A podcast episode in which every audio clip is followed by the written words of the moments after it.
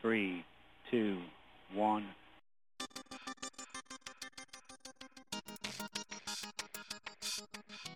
Esto es AI de New Sexy.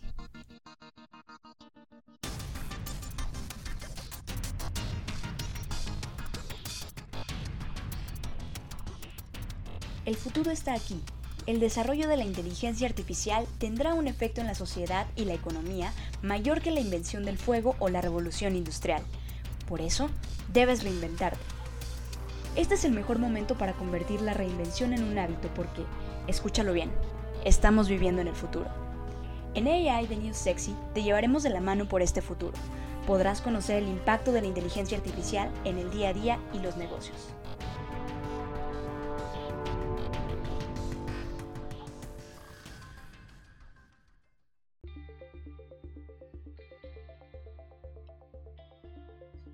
A todos, yo soy Berenice Y yo soy Frida.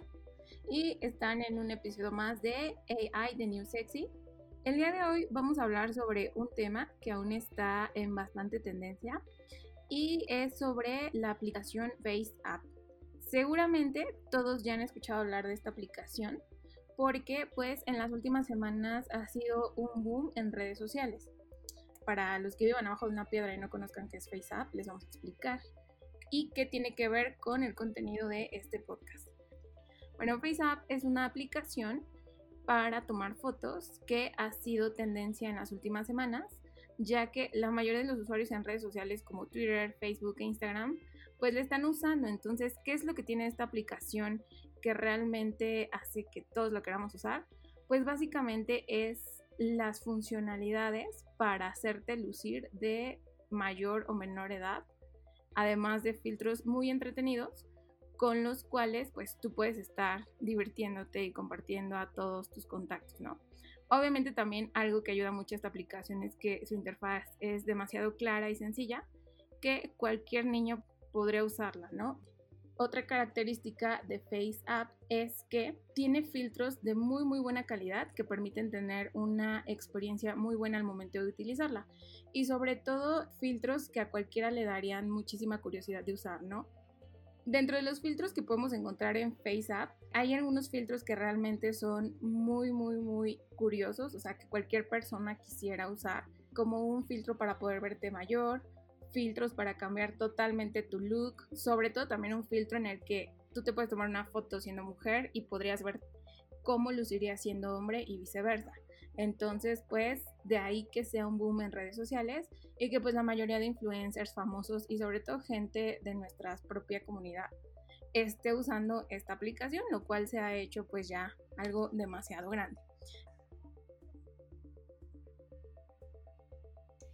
Sí, bueno, ya hablando un poco más de términos más técnicos, la tecnología que tenemos detrás de esta aplicación son redes neuronales convulsionales generativas profundas y así de complicado como suena, así de complicado es hacerlas, ¿no? Básicamente esta tecnología lo que hace es aprender de un set de datos que ha obtenido a través de irse alimentando de más fotografías, donde por ejemplo tú le cargas datos de cómo luciría una mujer y lo que hace esta aplicación es básicamente toma esos rasgos principales que identifica que tienen las mujeres y se los aplica a tu foto si tú eres un hombre.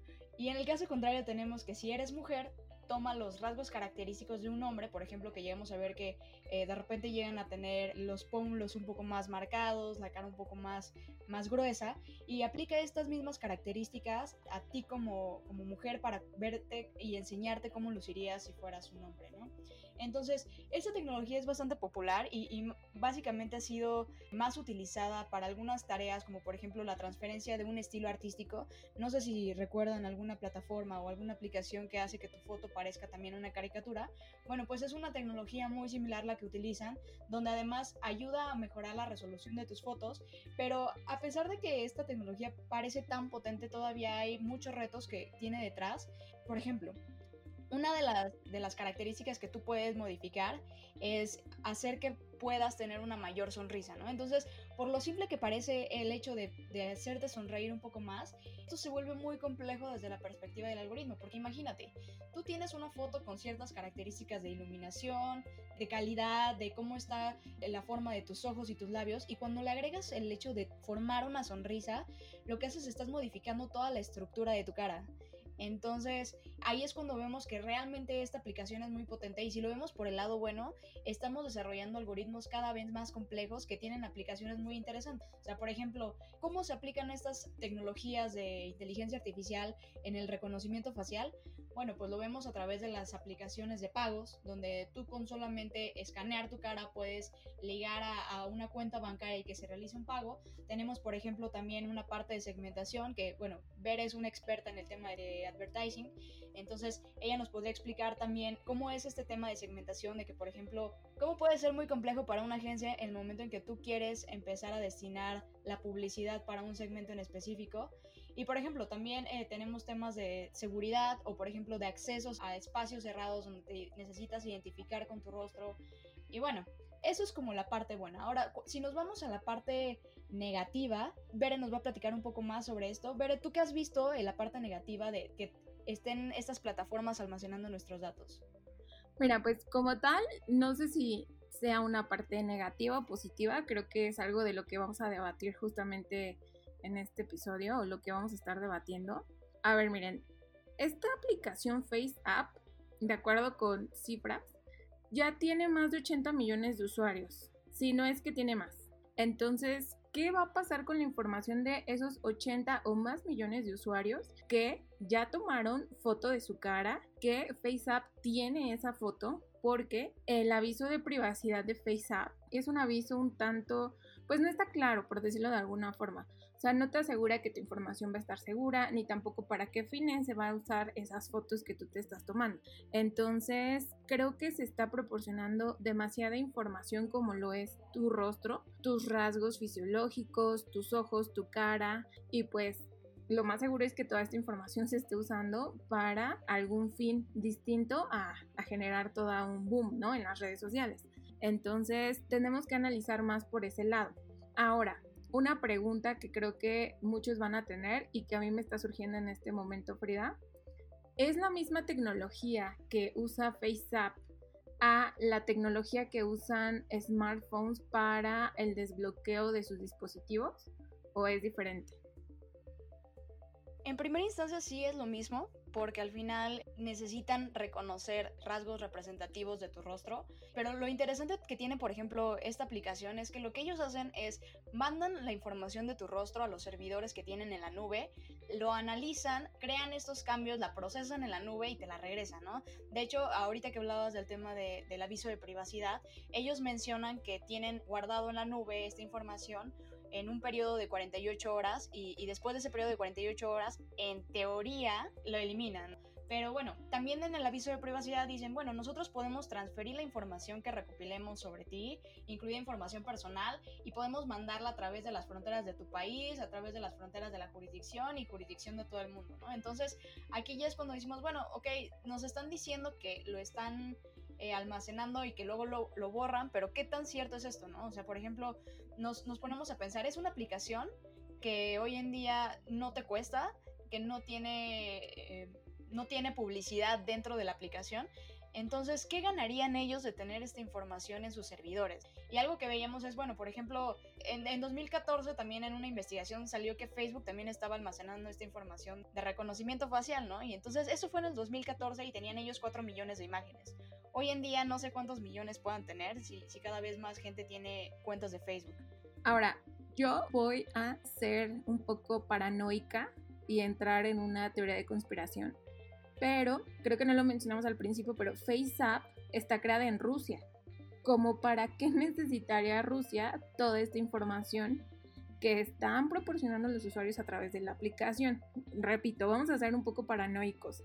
Rusia, Vladimir Putin, todos los últimos sucesos que se han venido presentando con Estados Unidos y con otros países, creo que también puede ir un poco para ahí el asunto en cuanto a que, digo, no sé, repito, es una simple teoría mía, o es, o sea, poniéndonos como en otro, en otro rol. Creo, o sea, a mí se me hace muy curioso que de repente una aplicación con tantos millones de usuarios haya sido un boom y qué casualidad que es una aplicación creada en Rusia, o sea, su dueño es un ruso. Entonces, el aviso de privacidad también, pues como ya lo dijimos, no está claro. Eh, aparentemente, pues sí pueden estar tus fotos por tanto tiempo en sus servidores, pero no hay ninguna garantía de que esas fotos o esa información que están recopilando de ti, pues se borre. Entonces, vayámonos a otro lado. ¿En qué se podría usar esta información que está recopilando FaceApp?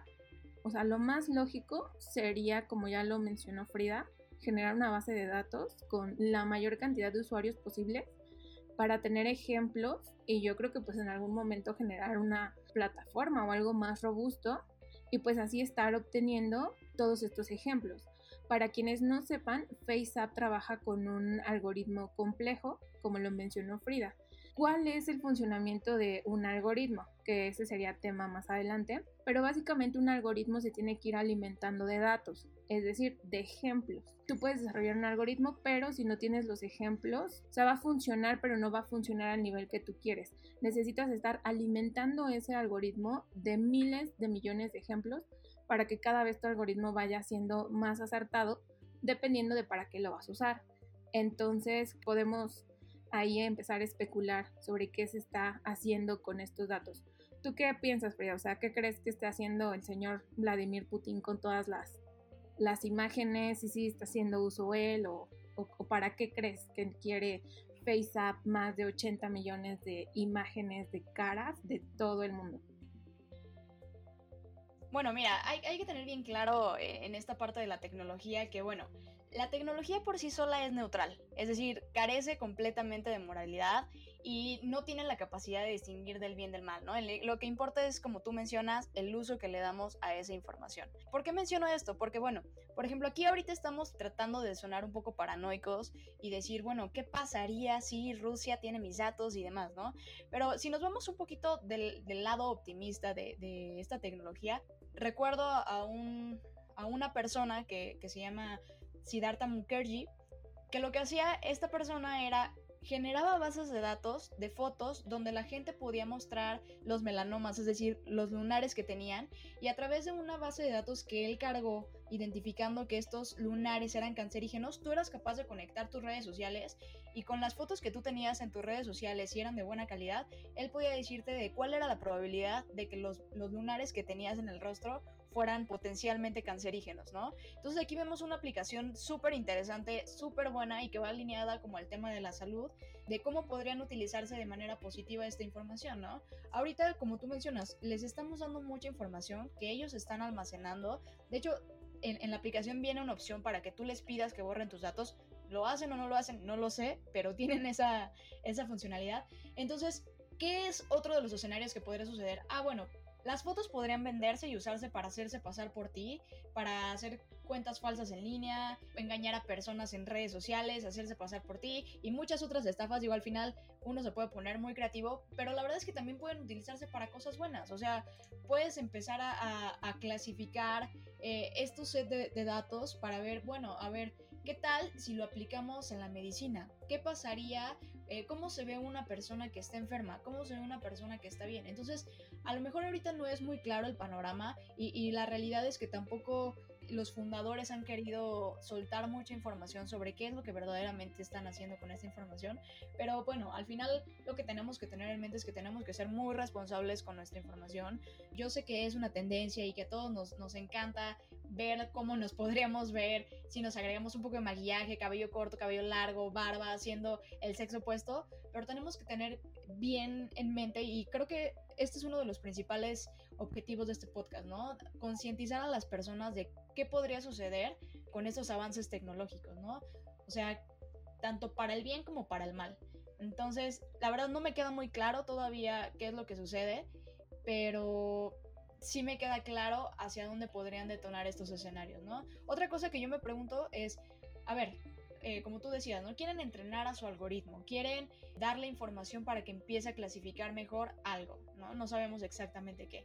Pero bueno, esta información también ya está en Internet. O sea, IBM, una de las empresas tecnológicas más grandes del mundo y que mejor ha avanzado en estos temas de, desarrollo de reconocimiento facial, en el 2018 liberó una base de datos con un conjunto de datos de reconocimiento facial y ahí están, están accesibles para todos. ¿Por qué, por qué los de FaceApp, si necesitaban esos datos, no se fueron a esas bases de datos públicas, no? lo que dicen en, en, algún punto es, bueno, pues ellos querían tener un filtro sobre sus datos y poderlos manipular mejor y demás, pero no nos consta tampoco. Mira, voy a jugar a abogado del diablo con el dueño de FaceApp. Digo, voy a tratar de pronunciar su nombre porque pues es ruso. Este ruso de 40 años que se llama Yaroslav Goncharov. No, no lo sé pronunciar, obviamente no hablo ruso, hablo español. Pero bueno, cabe mencionar que este es un informático millonario. Por lo que tengo entendido, ya había hecho una prueba anteriormente de FaceApp que no fue lo suficientemente exitosa como el boom que acabamos de ver recientemente. Regresando a esa parte que, mencionas, Frida, creo que sí es muy importante que todos tengamos eh, lejos de esa conciencia, porque creo que todos sí estamos conscientes que nuestros datos en Internet son demasiados públicos y fuera de ello, pues creo que a todos nos ha pasado que ponemos en Facebook, ando en tal lugar, quiero comprar tal cosa. Mm, creo que más de concientizar tiene que ver con un tema de educación sí, estamos conscientes que en Internet están todos nuestros datos y que Internet y las plataformas, sobre todo como redes sociales, tienen un poder de información gigante. Somos conscientes de eso, pero no estamos educados para eso. ¿Por qué? Pues porque son redes sociales, siempre queremos estar compartiendo qué compramos, qué vamos a comprar, en dónde estamos, con quién estamos, quiénes son nuestros amigos, qué lugares hemos visitado. En fin, creo que va más por ese lado, educarnos a, quién o, en qué plataformas están, estamos dejando nuestros datos. Y algo muy importante, estoy segura que nadie de nosotros, porque no tenemos esa cultura, leemos los avisos de privacidad en ninguna plataforma.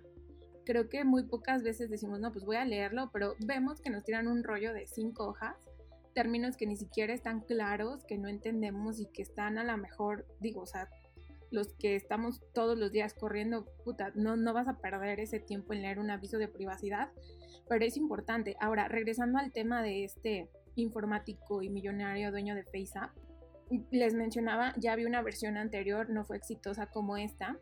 Sin embargo, por ahí, pues obviamente alguien se dio el tiempo, muchas gracias a esa persona que leyó el aviso de privacidad. Y pues mira, solamente en Estados Unidos hay un senador estadounidense que se llama Chuck Schumer, si lo estoy pronunciando bien, si no, pues igual. Él solicitó al FBI que analizaran la aplicación para evaluar si ponía en riesgo los datos de los usuarios. Entonces, en una entrevista para Forbes, este multimillonario Goncharov aseguró que pues el hecho de que la política de privacidad de FaceApp sea tan ambigua o que no sea tan clara tiene que ver con que los términos son amplios porque inicialmente FaceApp estaba pensado para convertirse en una red social y no en todo lo que se está usando en este boom que se está teniendo. Entonces, de acuerdo en esta entrevista, este Goncharov asegura que pues están trabajando en ya tener una política de privacidad o un aviso de privacidad mucho más claro, mucho más cerrado, donde realmente podamos conocer qué están haciendo con nuestros datos. Pero nuevamente voy a hacer la de abogado del diablo.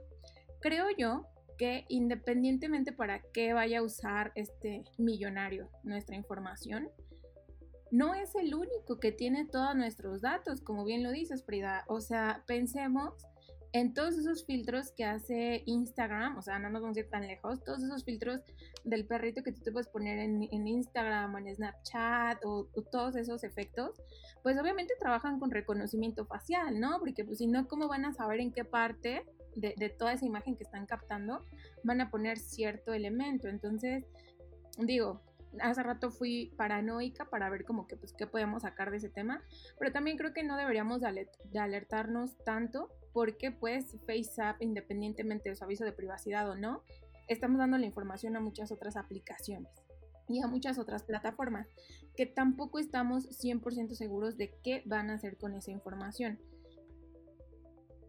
Sí, sí, sí. Y bueno, si tú, por ejemplo, que tú que nos estás escuchando, de repente piensas y dices, bueno, ahora ya jamás quiero volver a utilizar estos filtros y demás, porque al final te digo, todos lo suben a la nube, todos lo procesan en la nube y te lo regresan, ¿no?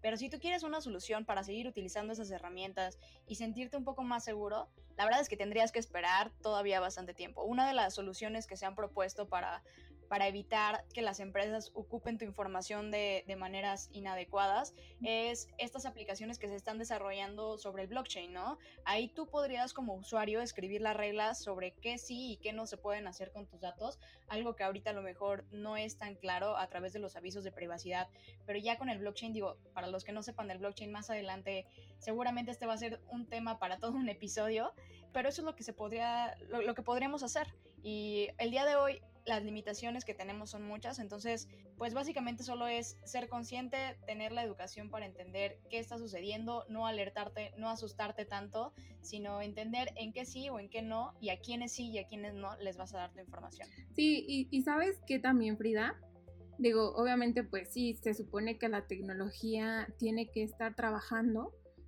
o este tipo de plataformas tienen que estar trabajando para cada vez ir asegurando más nuestros datos y nuestra información, pero a final de cuentas creo que eh, tenemos que tener algo muy consciente como usuarios, que es que estamos usando plataformas gratuitas, que, ah, o sea, bien como lo mencionabas hace algunos minutos, pues FaceApp a final de cuentas no es una plataforma que te esté cobrando por el uso de sus recursos o por el uso de la aplicación, no es una plataforma que esté monetizando, entonces de alguna forma nos van a tener que cobrar. O sea, creo que eso, es algo lógico. Entonces, pues sí, eso es lo que quería agregar, o sea, sí como usuarios estamos en todo nuestro derecho de exigir que guarden estas aplicaciones, estas plataformas, nuestra información, pero creo que también por otro lado, o sea, yo viéndolo, viéndolo desde un lado a lo mejor un poquito más como dueño o más empresarial, oye, yo no te estoy cobrando por mis servicios, o sea, yo de todo eso que te estoy dando gratis, tengo que obtener en este caso información y hacer yo uso de esa información como mayor me convenga porque pues te estoy dando una buena aplicación, te estoy dando una buena plataforma y necesito generar dinero de ella. Entonces, no sé si FaceApp vaya a vender los datos, si vaya a generar eh, alguna base de conocimientos, alguna base de datos, pero creo que también por ahí va, o sea, no nos espantemos, estamos usando plataformas gratis que no sabemos para qué van a, hacerla, a usar la información pero pues ahí siempre he dicho que si quieres algo bien, pues tienes que pagar por ello. Esta aplicación, pues por lo que veo es muy buena, famosos, celebridades, influencers la han usado, pero pues no perdamos el foco de que es una aplicación gratuita. ¿Qué, puedes exigir si no has comprado nada, no? Esto que mencionas es súper importante porque como recomendación, cuando una aplicación no te está cobrando y es tan buena como lo es FaceApp, duda, Duda porque al final, entonces, si no te están cobrando es porque tú vienes siendo el producto. Tú eres eh, con lo que están comercializando, ¿no? Claro, sí, sí, sí, aparte, o sea, el claro ejemplo es Facebook, o sea, Facebook no nos cobra por usarlo. Es más, en Facebook puedes hacer llamadas gratis, nada más teniendo internet. O sea, si tú tienes una conexión Wi-Fi en Facebook, en Inbox, pues ni siquiera tienes que estar pagando un plan mensual de Telcel o de AT&T o de la telefonía que tú quieras. Tú puedes hacer una llamada con buena calidad la mayoría de las veces, pero ¿qué pasa? Pues Facebook te está vendiendo todos tus datos para publicidad, porque es de lo que vive Facebook y Google, de la publicidad. Entonces, todo tiene un precio en esta vida. Nada es gratis y pues por ahí también va este tema. O sea, no, no, no espantémonos cuando hacemos algo gratis, pues seguramente van a hacer algo con esa información. Leamos o prestemos más atención a los avisos de privacidad. Pues sí, Perfecto, bueno pues esperamos que con esta información, esta pequeña charla que hemos tenido ya tengan un panorama un poco más amplio sobre su información, sobre sus datos, sobre estas nuevas tendencias y poco a poco vayan también desarrollando esta capacidad de análisis de antes de soltar toda su información, sus datos, sus fotos y todo lo que esté ligado con ustedes, se pongan a pensar, bueno, ¿y a dónde va a llegar? ¿Quién va a manejar estos datos? Sí, sí, sí, eso es lo, creo que es lo que nos podemos llevar este día sobre esta charla tecnológica, sobre el futuro de la tecnología. Y bueno, pues creo que agradecer a toda la gente que nos esté escuchando, que nos apoyen compartiendo este podcast, que nos escuchen en las diferentes plataformas que manejamos. Y no sé, Frida, creo que estaría bueno en este primer episodio, pues igual y profundizar un poquito más sobre pues qué se pueden esperar nuestros escuchas en próximos episodios. Claro que sí, Veré. A lo largo de, los episodios en este podcast vamos a estar conociendo más sobre las aplicaciones de la inteligencia artificial, cómo se ve en algunas industrias, por ejemplo, cómo se ve en las finanzas, en la salud, cómo se ve desde una perspectiva del futuro del trabajo, de la automatización. Entonces, si quieren saber más al respecto, no se olviden seguirnos en nuestras redes sociales. Nos pueden encontrar como arroba AI de Sexy.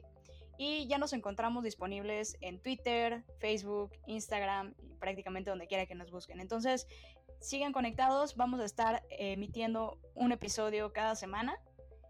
Y pues nada, seguimos escuchándonos. Bueno, creo que con esto podemos terminar a gusto. Y eh, pues igual, si tienen algún tema que crean importante y que les guste que toquemos en este podcast, pues háganoslo saber ahí en nuestras redes sociales y con mucho gusto vamos a estar leyéndolos para generar nuevo contenido.